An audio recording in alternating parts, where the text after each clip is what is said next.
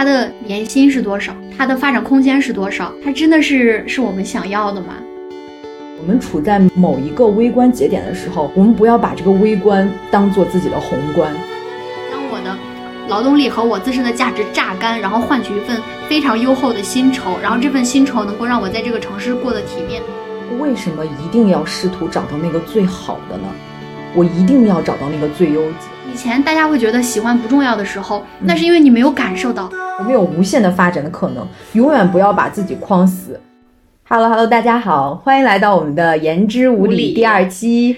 我是一鸣，我是雅茹。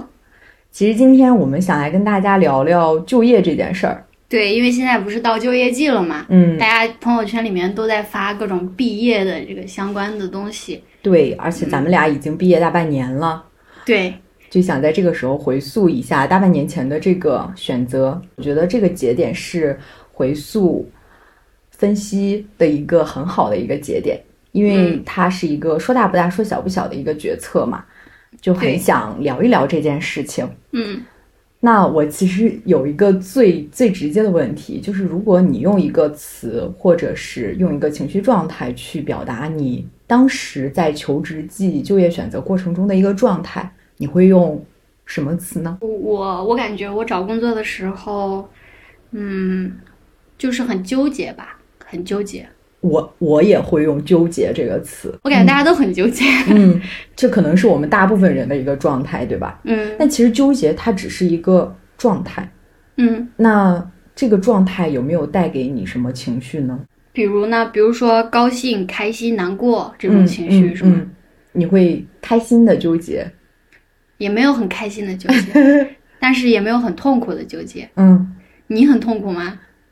我其实非常痛苦。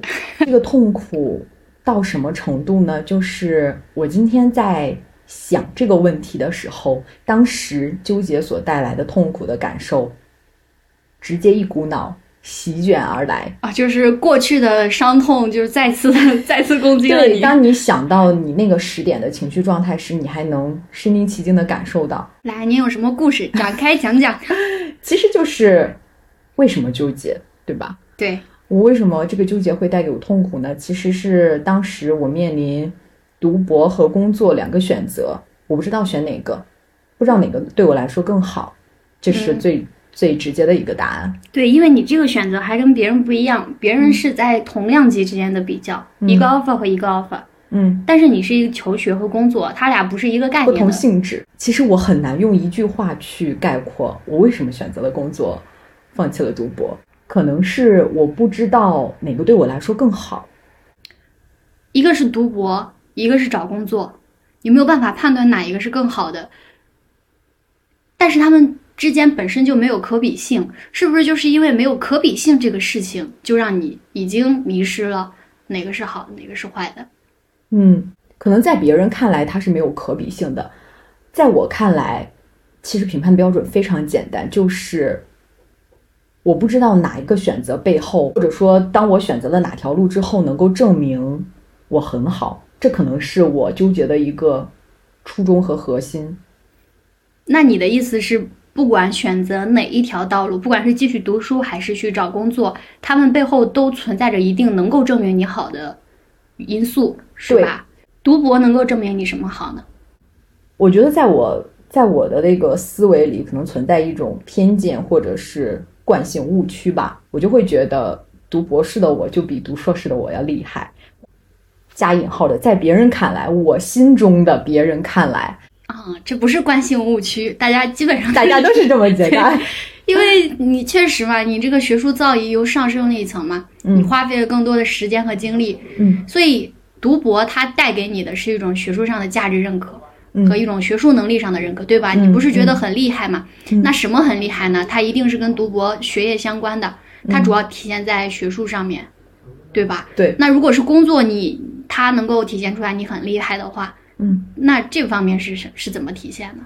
我当时面临的工作选择也是一个非常不错的，或者是在很多人看来，它比较符合大家的期望，或者大家对我的期望。你不知道的原因，是不是也有可能是因为你知道的太多了？就是你看到了读博的好处和坏处，嗯，然后你又看到了找工作的好处和坏处，因为。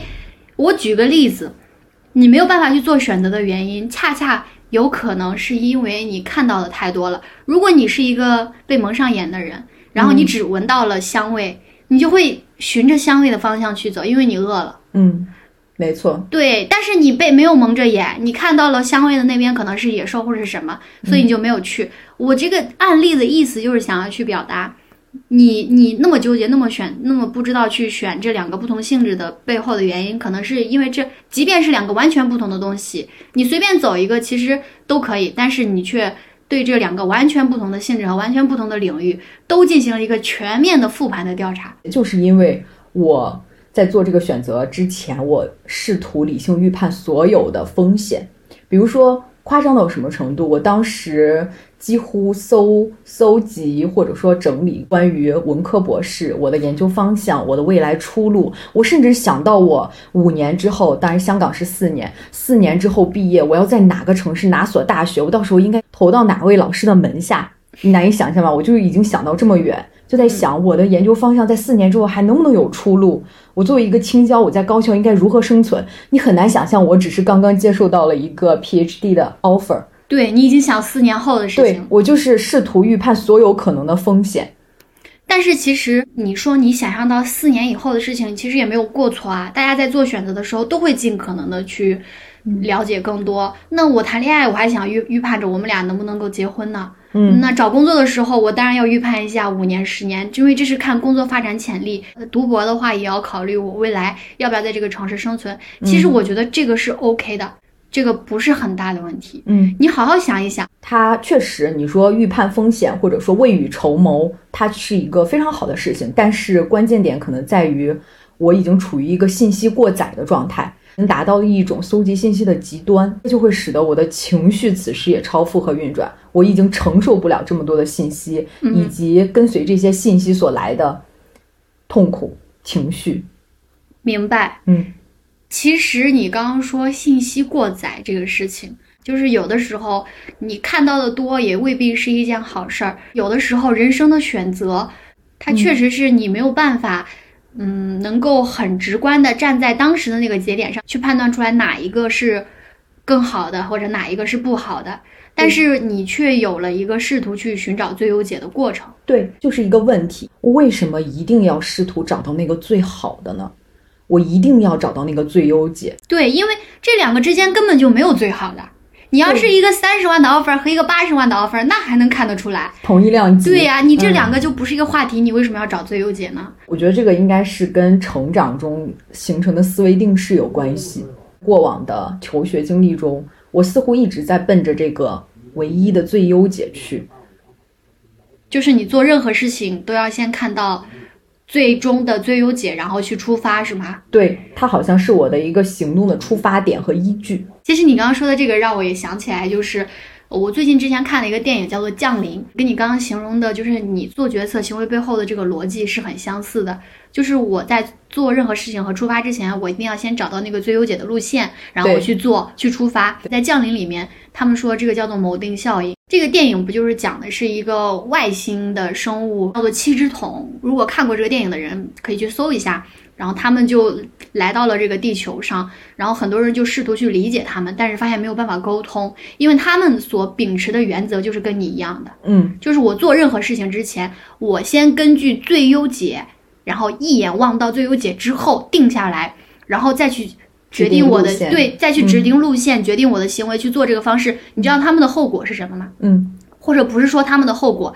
你看你笑了，就是就是这个行为本来就不是一个人类该有的行为，这是一个外星人才会有的行为。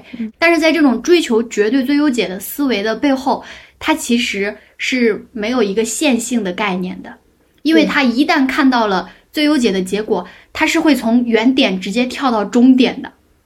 嗯，就是这是一个很可怕的事情，然后他们就不需要语言，因为语言说话是需要有从前到后的一个组织过程的，浪费时间精力。对，他是不需要语言，然后他们做事情也是直接就谋定了终点，奔着那个终点。对，这个就很可怕。然后这个这种外星人，当然他们是高阶生物嘛，拥有这种思维的人，他们一定是最高效率、最优解，所以你一定是高等生物。对，你你肯定比普通人做决策要更快，然后更聪明、更好。但是我想强调的就是，对于人类而言，对于我们这种碳基生物而言。这个事情就是没有办法强求得来的。对，我们真的能够预判所有事情的可能性吗？不能，因为如果你你预判了，就是一眼就看到了所有的最优解，预判了所有的事情的话，你其实是先知者。嗯，在你在你的概念当中，时间是一眼能看到未来以及能够看到过去的，你是没有一个时间节点的过程的。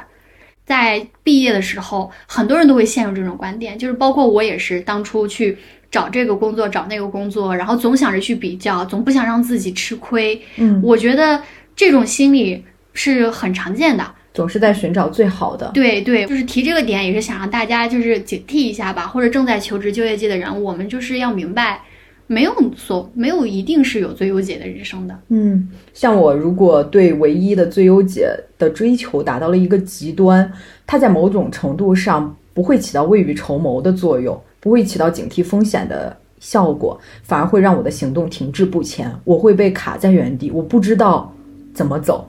嗯，我不知道要不要向前走，嗯我就站在这里了，望着我自己绘制的各种路线图、各种可能性，然后痛苦。对你的意思就是信息过载超出了你作为一个普通人类该有的负荷极限。而且你刚刚提到的很好，就是这些大的信息过载压在你身上之后，造成了最直接的感触，就是你的情绪发生了变化。没错，其实你说信息过载这个事情，它确实带给人的影负面的影响还是比较大的。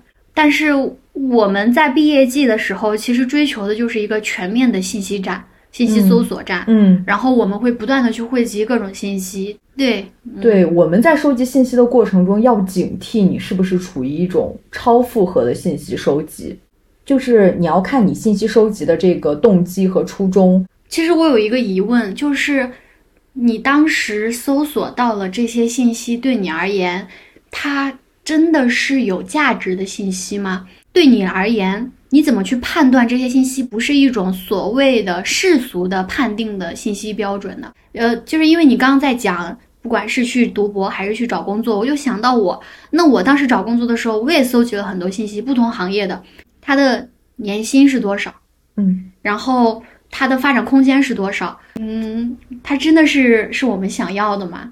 就是我去找工作的时候是靠着这些信息做评判的。可是如果你去追求一份真正的值得呃一生去奋斗的事业的时候，这些东西它对你来说重要吗？这就会回到我们刚刚探讨的那个问题，就是你判断的这个依据，或者说你决策行为发出的这个依据，因为每个人他想要的是不一样的，每因为每个人的价值感来源是不一样的，对对吧？对我们每个人都有自己对于身边或者说我们世界观中的人事物它的重要性和意义的一个评价和权重优先排序嘛，对对吧？对你来说不重要的，可能对别人来说重要。明白了，嗯我明白你的意思了。嗯，就是你想强调的是，每个人都有每个人不同的价值感的追求。有的人他可能就是觉得工资多少非常重要，嗯，没错。对，嗯，而我们的这个价值体系的建立，又跟我们自己的这个成长环境有关，是被塑造出来的嘛？但是每个人的价值感没有优劣之分，但是是有差异的。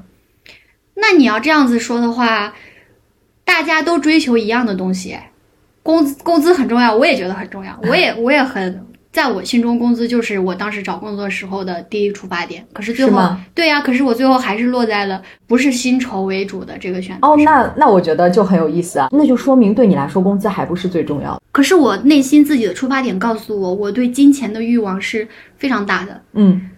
并没有起到说我我可以不看重薪酬，不看重未来。嗯但是最后我也没想到我的决策和所谓的一开始的薪酬的出发目标会嗯相差甚远。嗯那说明薪酬对你来说虽然重要，但一定不是最重要的。你排在第一的肯定不是薪酬。那比如说，那你为什么最后没有选择薪酬最高的呢？而选择这份工作呢？我觉得你问的非常好，嗯，这个我要想一想。你要想一想啊。那你你当时为什么最后又选择了这样的工作，而没有继续去读博呢？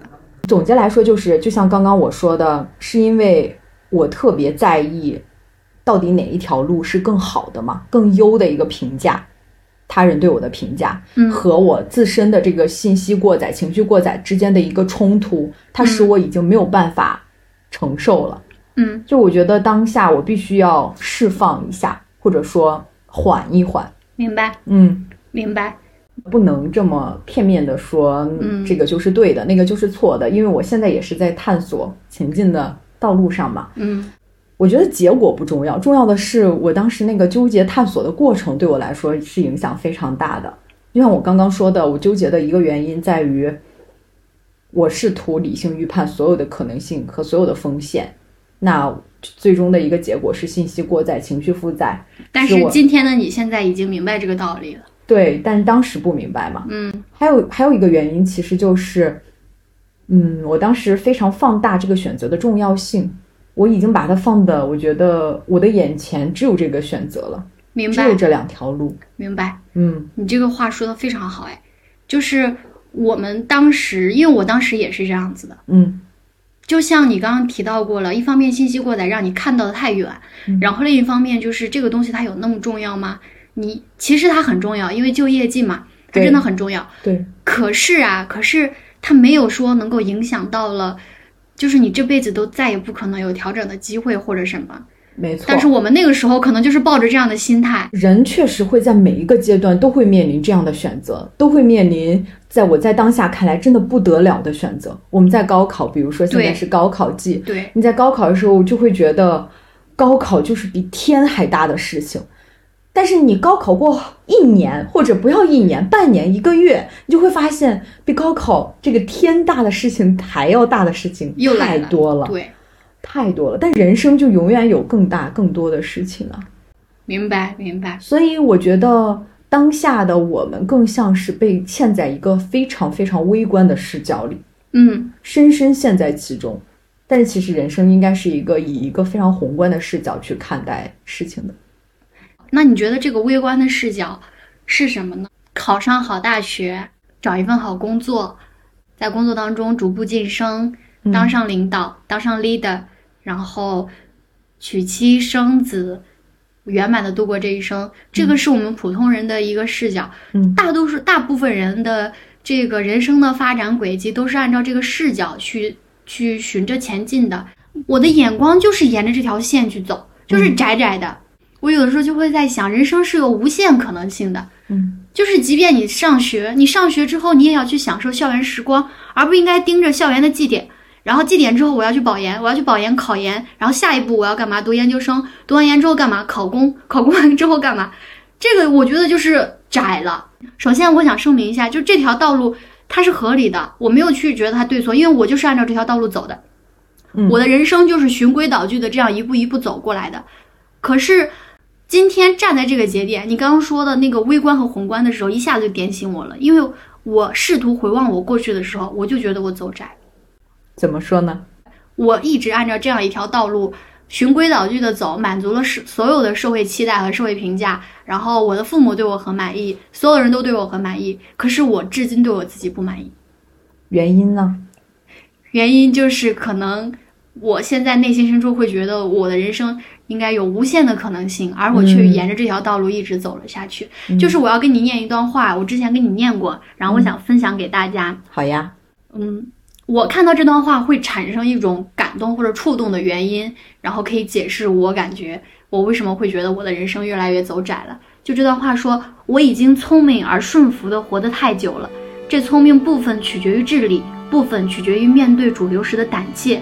人生浓缩为正确而毫无用处的简历，考一个好大学，找一份好工作，以及情感与婚姻这些游戏关卡，自然会给你奖励，通过了就会天降金币。这样的活法会让你在一个陌生城市里有尊严，虽然这尊严也是虚妄，或者有自信，因为走在街上，十个人有九个人都跟你怀揣着同样的痛苦或理想，只是你从此就变成了九个人中的一个。我并没有能力看清这些，并不比九个人中的其他八个更聪明，但我真的厌弃这一套了，厌弃这十年里的某个自我，他们过于真实了，每个细部都从属于这个真实世界的一个链条。因此也随时可以被这个真实世界夺走。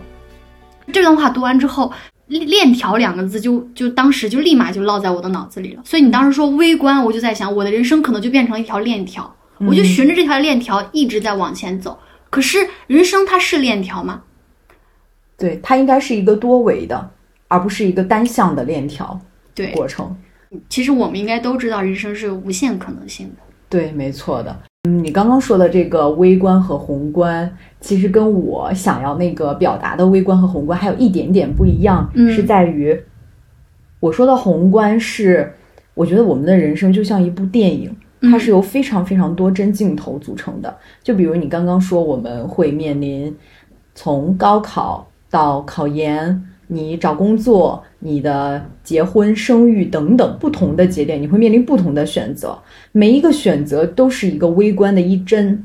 嗯我们强调微观、宏观切换的必要性，就在于我们处在某某一个微观节点的时候，不要过于放大它的重要性。我们不要把这个微观当做自己的宏观。它是。它是一个选择，没错，但它没有重要到能影响你的一辈子。对，就是它会切换到下一帧的。对你的人生始终会往下走的，往前走的，就是它的成败并不代表你整个人生的成败。当然，这句话大家可能都已经听烂了，用在现在高考，就是你高考考得不好，高考考得好，它很重要，但也没有那么重要。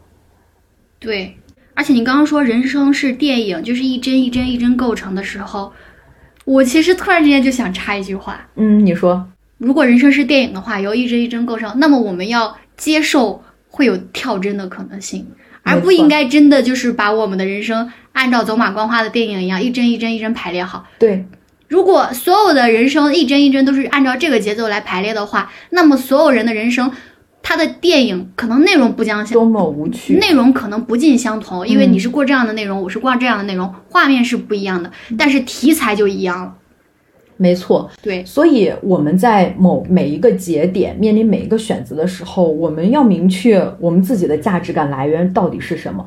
比如说，刚刚通过我们的探讨，我的价值感来源就是我渴望这个份社会评价，这份社会评价在我这里是排以最优先次序的。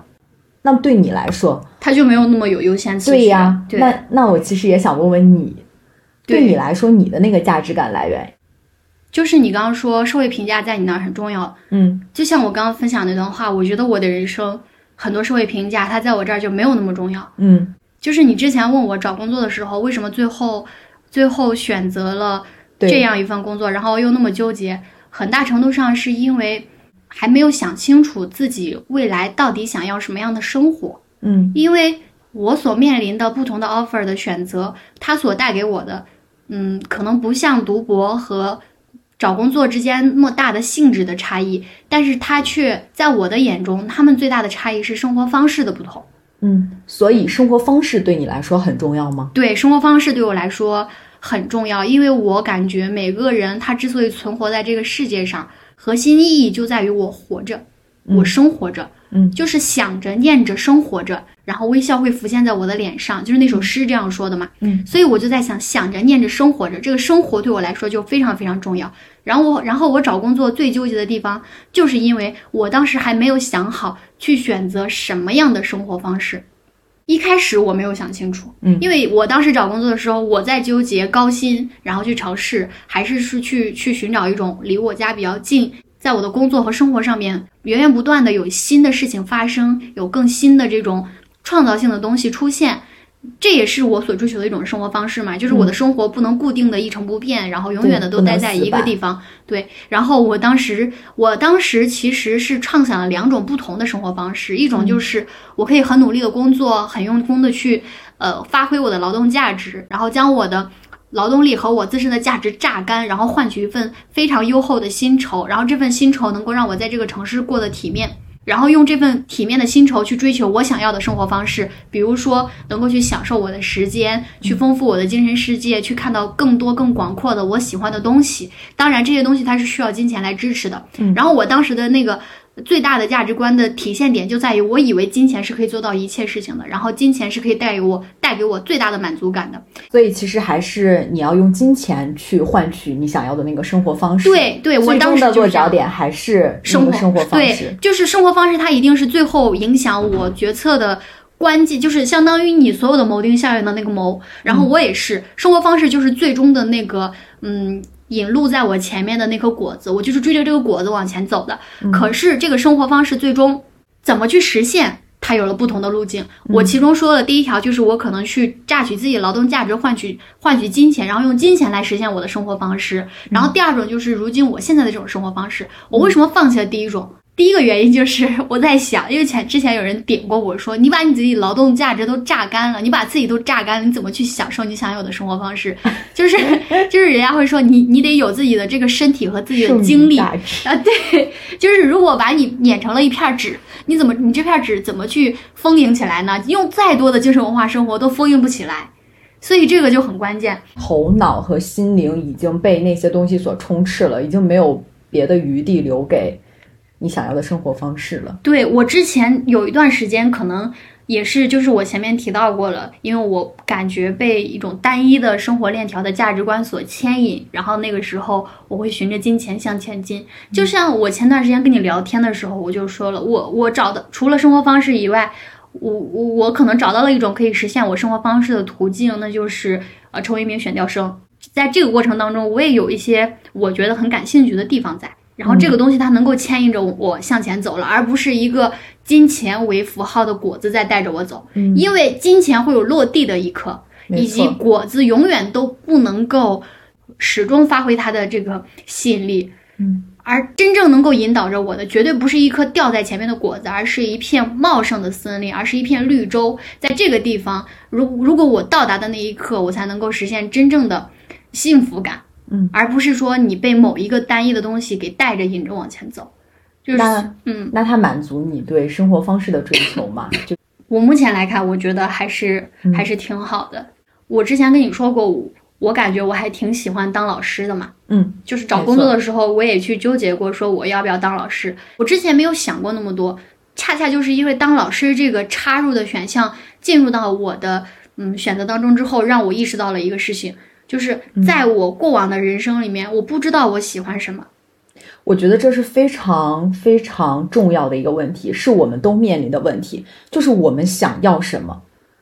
因为你喜欢什么，一定是你想要什么。我们都不明确我们想要什么。你你之前也不明确，我之前完全不明确。在我做这个决策以及意识到社会评价对我那么重要之前，我根本不不知道，或者说不确定我这么在意。这份他人的认可，对吧？所以我之前说，我看到那段话，我会感到心动的原因，就是我明明都不知道我会想要什么，可是我却这样被牵引着走了这么多，然后都没有带给我真正的喜欢。我就是在毕业的过程当中，突然之间有一天意识到了，我发现我还挺喜欢跟人交流，挺喜欢去教育，享受跟别人互动沟通，然后达到一个彼此帮助、彼此宽慰的过程。所以那个时候，老师是其中一个方式，对吧？对。然后那个时候。我竟然在某一天开悟了，我就觉得我喜欢这个东西。嗯，在过往的人生里面，我从来没有想过有这么一瞬间。对，以前大家会觉得喜欢不重要的时候，那是因为你没有感受到。等你真正感受到的时候，你才会你才会发现，哎，这个东西它真的很有意义，很有价值。然后。那可不可以说，就是做老师，他其实也满足你内心深处对于生活方式的那个追求？对他一定也满足了那个生活方式的追求，就是你最核心的那个需求。因为我后后来想了想，如果老师是你喜欢的东西，老师背后的这份底层的逻辑是一种行为方式，嗯，这个行为方式是你喜欢的，那你对应的生活方式，他们一定是契合的。是的，它一定是符合你最根本的那个价值感。对，就像我刚刚说了。我喜欢老师背后的原因的这个东西，我只要探究明白了，那么对于我而言，做决策的时候，我就不会单纯的无知的，就是去某定一个东西了，对，或者跟风。你说的很好，我就不会去跟风了，而是我知道了我喜欢用什么样的方式，用什么样的一种交往的模式去发展我的价值，去进行我的生活，就是想着活着生活着嘛。包括我选择现在这份工作，它也其实是。符合了我心中的那份期待。对，这其实我觉得正是我们现在去回溯探索我们当初这个决策、决策行为的意义所在，就是我们要梳理明白我们是怎么做出这个决策的。我们最后探寻的点是找到了我们彼此的那个内在的价值感来源，它是我们决策行为发出的动机。嗯，那么我们以后在面对任何的选择，大的、小的选择，我非常清楚我想要什么。嗯，对。那你就不会面临过多其他的情绪纷扰。你说的非常好，就是你要去搞清楚。之前在就业的时候，有就业老师就是就经常在问我说：“你有想清楚你到底喜欢什么吗？”我觉得这个问题大家都会一头雾水。而且我觉得这个问题是一个问出来最简单，但是最难回答的问题。对，但是你刚刚就很好的去解答了它。你你可能觉得这个问题很空很泛，我实在一时之间想不出来。可是你那个换个问法，我感觉就很有意思。嗯，就是你说，那你去想一想，什么东西会让你有价值感，会让你有满足？然后如果再判断不出来什么东西叫做价值感的话，来，那你给大家一个什么叫做价值感的定义？其实刚刚有说过了，就是我们大家对于自己身边或者世界观中的人事物等等事情它的意义的一个评价。对，就是什么让你满足，什么让你满足？我觉得大家不要把事情复杂化，什么让你高兴？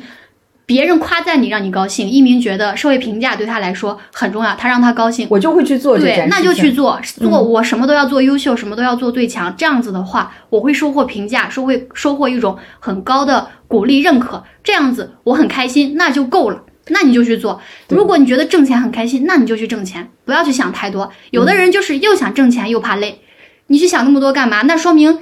挣钱对你而言没有那么有价值，那说明在挣钱和轻松这两个价值感，它一定会有一个优先次序。对，一定是这样子的。所以，所以其实我当时说了，我在找工作的时候面临了各种各样的决策以后，但我没有那么多的痛苦，就是有一瞬间我顿悟了，不要去想那么多。你觉得这个有意思，这个喜欢，你就去做，你不要又想这样又想那样，没有办法的，做不到的。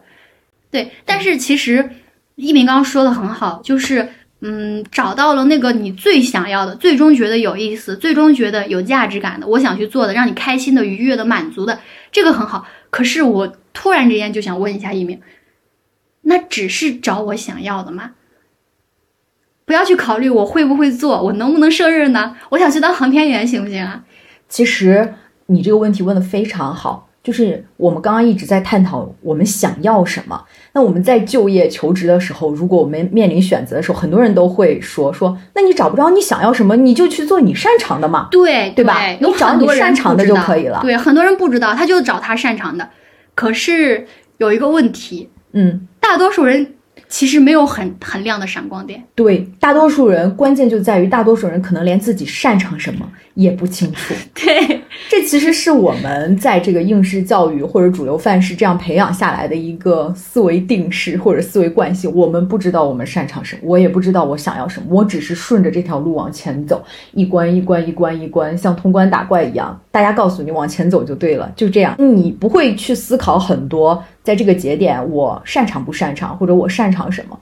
我们都是按照一样的模式培养出来的，是这样子的。而且一鸣刚刚说，为什么我们会不知道自己擅长什么？他提到了一个非常好的词，就是主流教育，就是我们按照主流教育的一个模板或者一个标准去循着向前进的时候，把人生过得越过越窄，越过越窄，最后按照所有人千篇一一律的套路去行进的时候，那我怎么知道我擅长什么呢？对你好像这个可以，又好像不可以。一句俗语就是“一瓶子不满，半瓶子光的状态，是这样。对，就是蜻蜓点水，我好像都可以，又好像都不可以。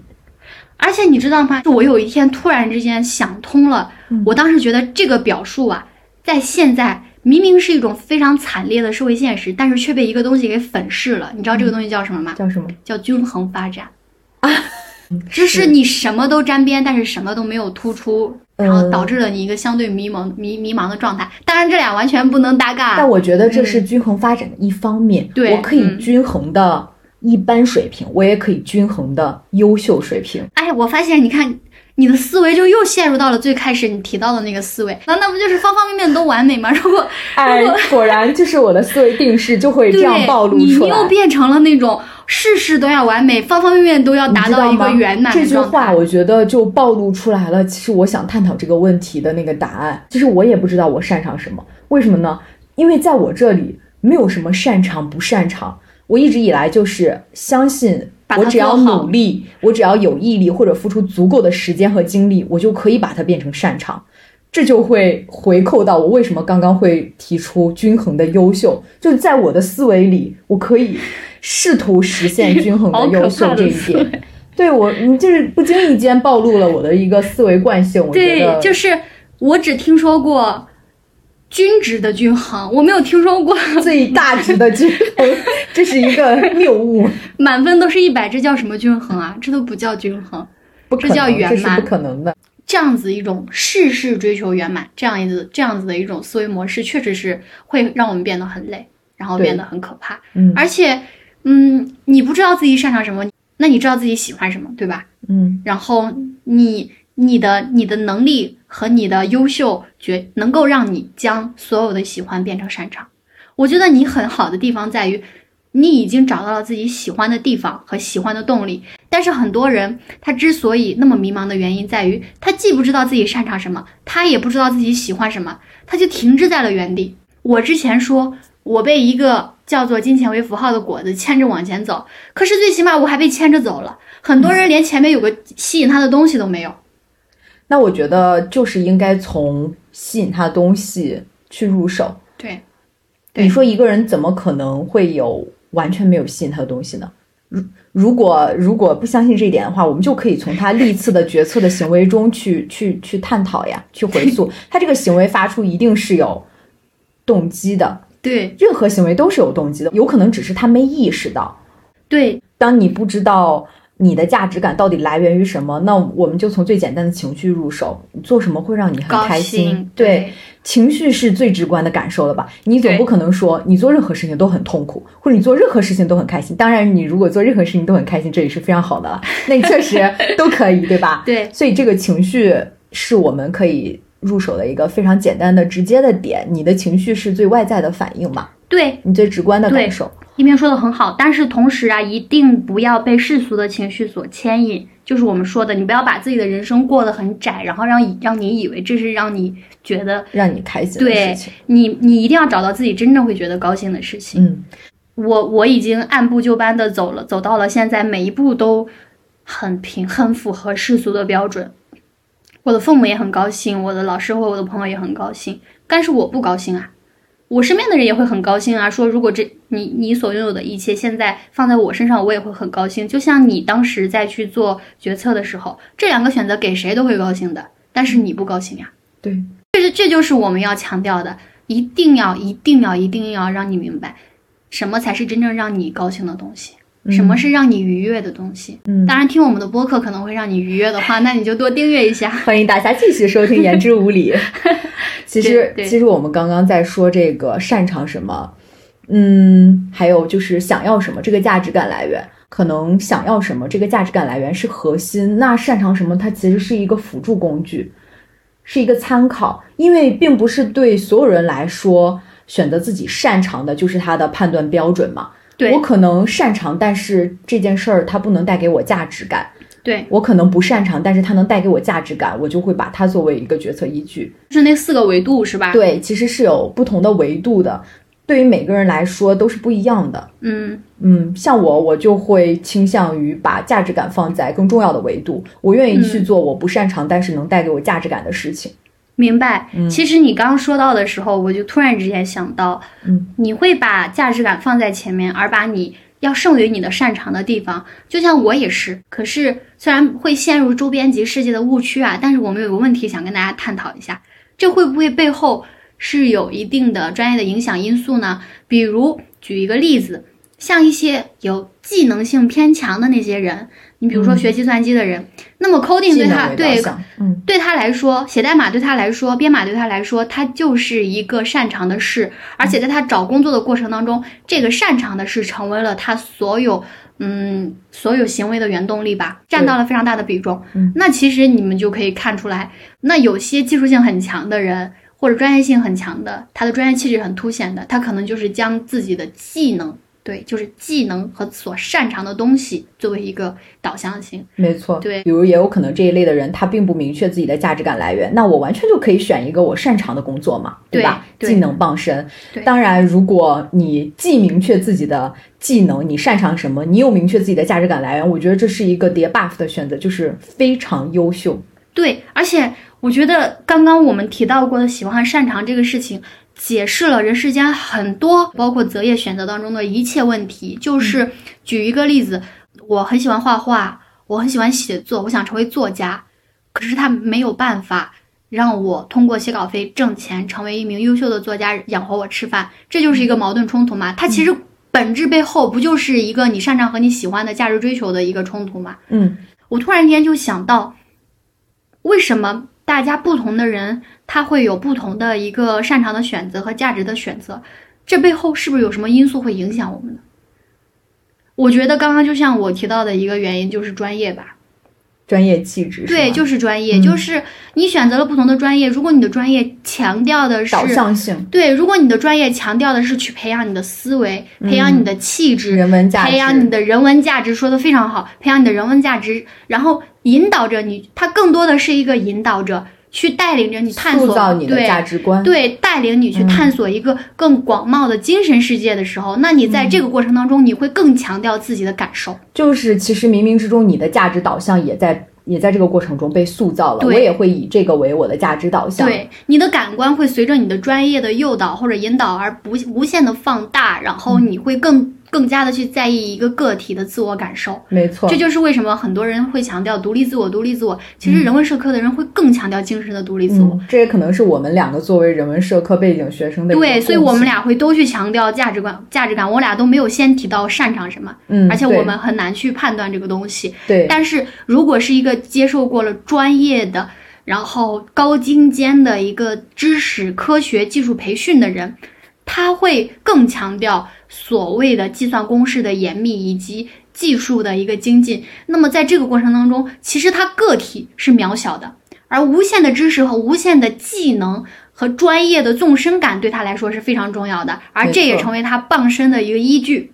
嗯，对，没错所以，其实本来是没有想谈到这个，但是今天既然说到这儿了，正好又是高考季嘛，我就觉得很多人在毕业完之后，他肯定要要去面临选专业的过程当中。对对志愿填对报，，大家要明白，不同的专业是会影响你的气质和未来你的一个发展的，但是这个发展绝对绝对不是大家习以为常的。这个专业好找工作，那个专业不好找工作。就是我们评价一个事情的维度一定不要单一，要扩展，要多元。对好找工作不好找工作，这只是众多维度中非常单一的一个，当然不能说它不重要。对，你你这就像一鸣说的，你现在如果按照这个评价的话，你就陷入了我们最前面提到过的人生链条单一链的这个逻辑当中了。嗯然后我们之所以想要告诉大家选专业要去考一考虑差异性，就是我们想要让大家明确的是，不同的专业是有不同的专业气质。在一开始，可能你不清楚你会成为哪种气质，或者你更倾向于成为哪种气质的人，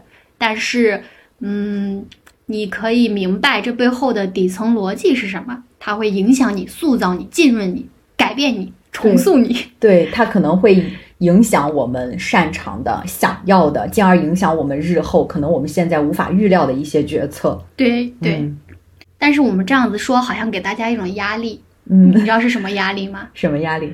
就是我刚考完试，我现在在想就在选专业。说对，你就已经开始告诉我选专业，然后这个专业会影响我未来的气质，然后影响找工作什么哦，的。那一定要打。对，打灭没有那个意思，我们只是想告诉你，它会影响你，它一定一定不是一个单一的强相关，它不是那个数据科学呀，就是它们之间的相关值是确定的，不是这样子的，它很重要，但没有那么重要。它们是有相关性，只是影响因素。对每一个嗯选择都是。对，而且就像一鸣前面提到过了，我们的人生在每个不同的关键节点，它都会面临不同的抉择。我们第一，既不能够将这个抉择给它放成最优解的这个目的去出发，因为很难实现最优解；第二，又要明白，我们此刻站在这个节点，一定一定不是我们人生的全部。对你在此刻做出的这个选择，并不能决定你人生的全部，它也不意味着你人生的成败。一定不要把每一个选择都扣上优劣的帽子。就是我觉得选择没有优劣之分，你可能只有多少，你不同的选择可能意味着不同的道路。对，人生是没有标准的。对，如果考不上好大学，你的人生就是失败的话，那考上好大学的人生就是成功的吗？所以再加上刚高考完结束后，然后正好又是毕业季，大家都在找工作，我们的人生会在不同的决策下去追求更多不一样的东西。刚刚从纠结为出发点嘛，纠结会带给我很痛苦的情绪，会带给你可能没有那么多负面的情绪。其实我还想到一个点，就是你在整个就业求职的过程中，你会有需要他人提供情绪价值的时候吗？你对这个情绪价值需求程度高吗？比如说，你需要有人能够充分同理到你吗？我也不知道这个问题好复杂。如果嘴上说我不需要别人同理我的话，可是我回想起来，我当时一个人很孤单的时候，我也很失落。那你感到孤独和失落的时候，需不需要有人能够同理到你的这份孤独和失落？可能因为没有人同理我，所以我现在也不知道嗯，愿不愿意让人去同理我，因为我没有经历过。嗯，嗯。其实我当时，我觉得我们俩可能就有一个反差。嗯。我当时就是我跟我的室友，我的两个室友之间，我们彼此能够非常好的同理到对方。我们其实是面临不同的就业选择的，嗯。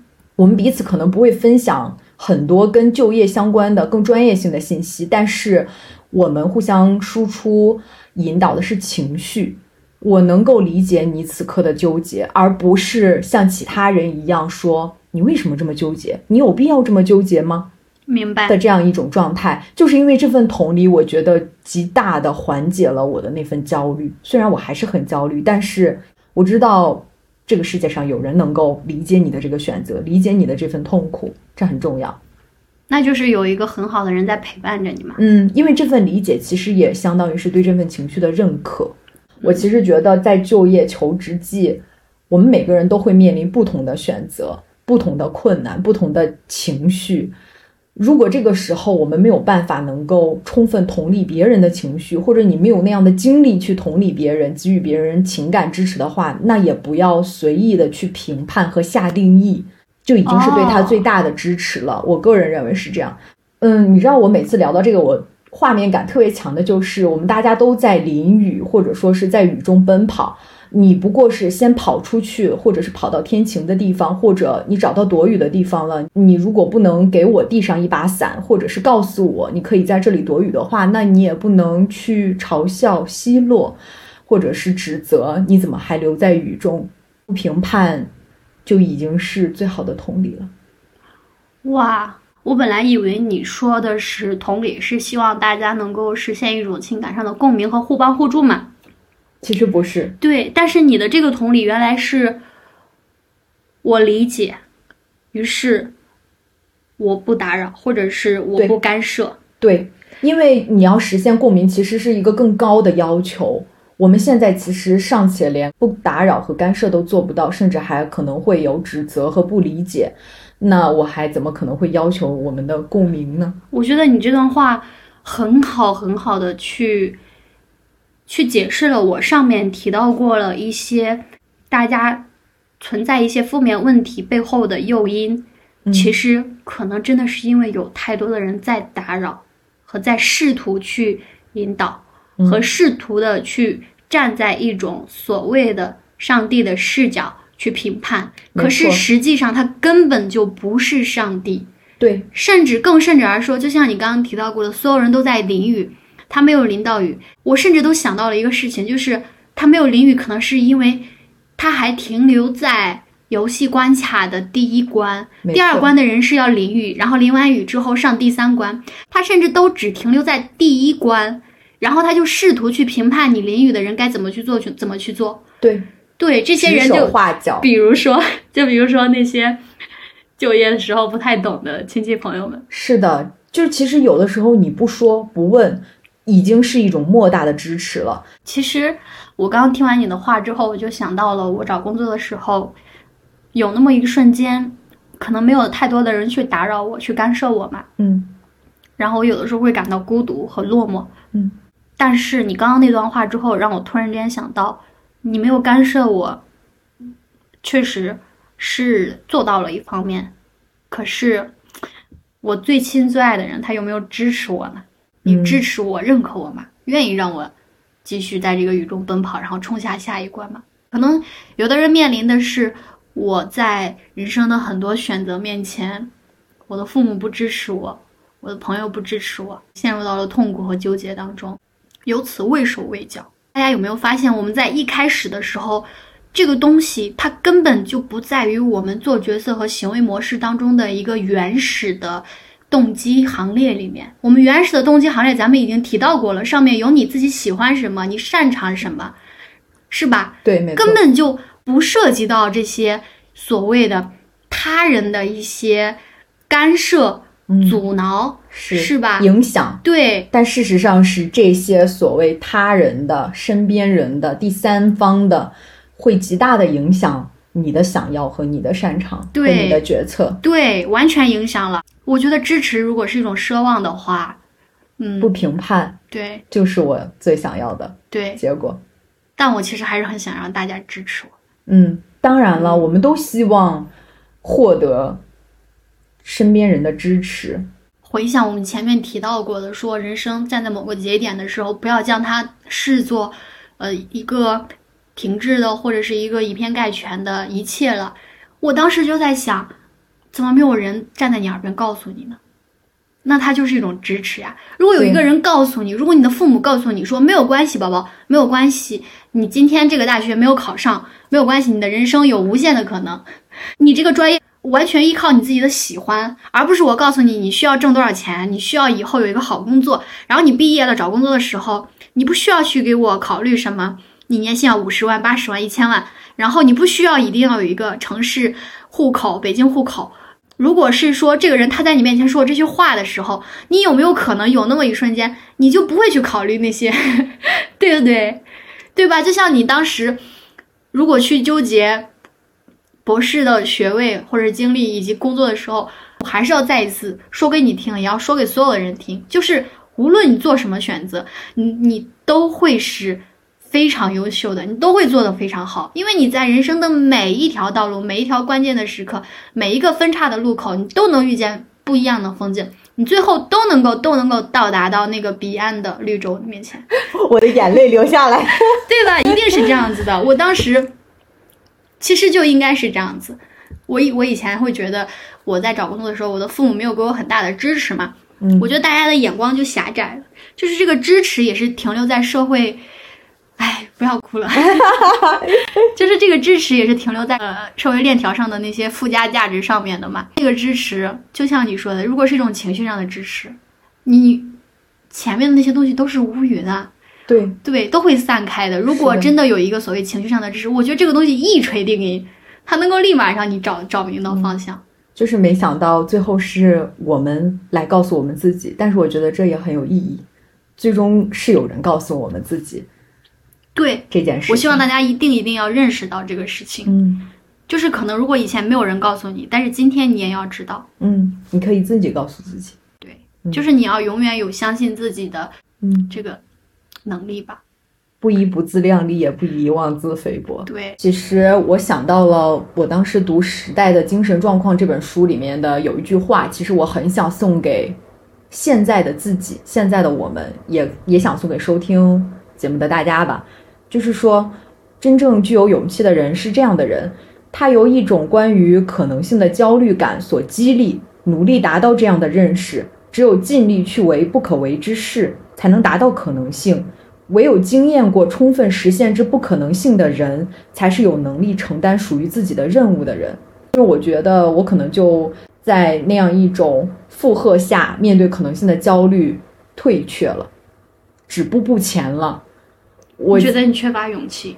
对某种程度上是缺乏勇气的。我希望以后在面对选择的时候，能具有这样的勇气，不是一种莽撞和冲动，被可能性的焦虑感所激励，尽力去为不可为之事，然后经验过、体验过。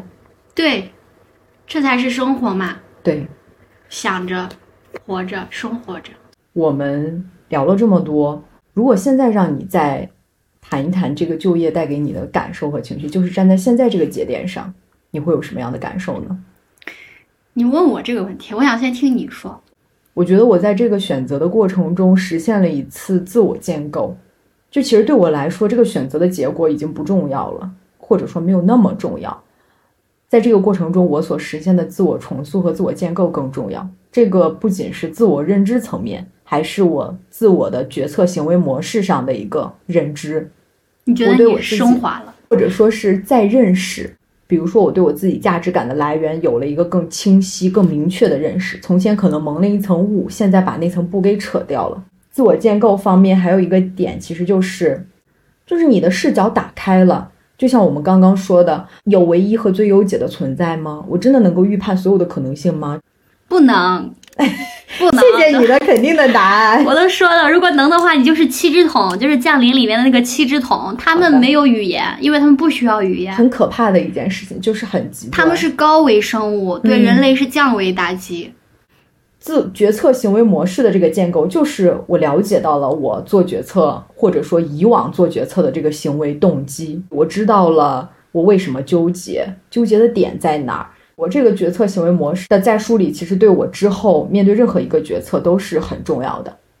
我到现在也不能说我现在的这个选择就是对的，那个就是错的。你不能这样，还是以优劣去划分，因为我觉得这样你就扼杀了很多发展的可能性。就是你的人生还是有无限的可能。对我们始终要保持一个开放的视角、发展的眼光去看未来，嗯，去看现在。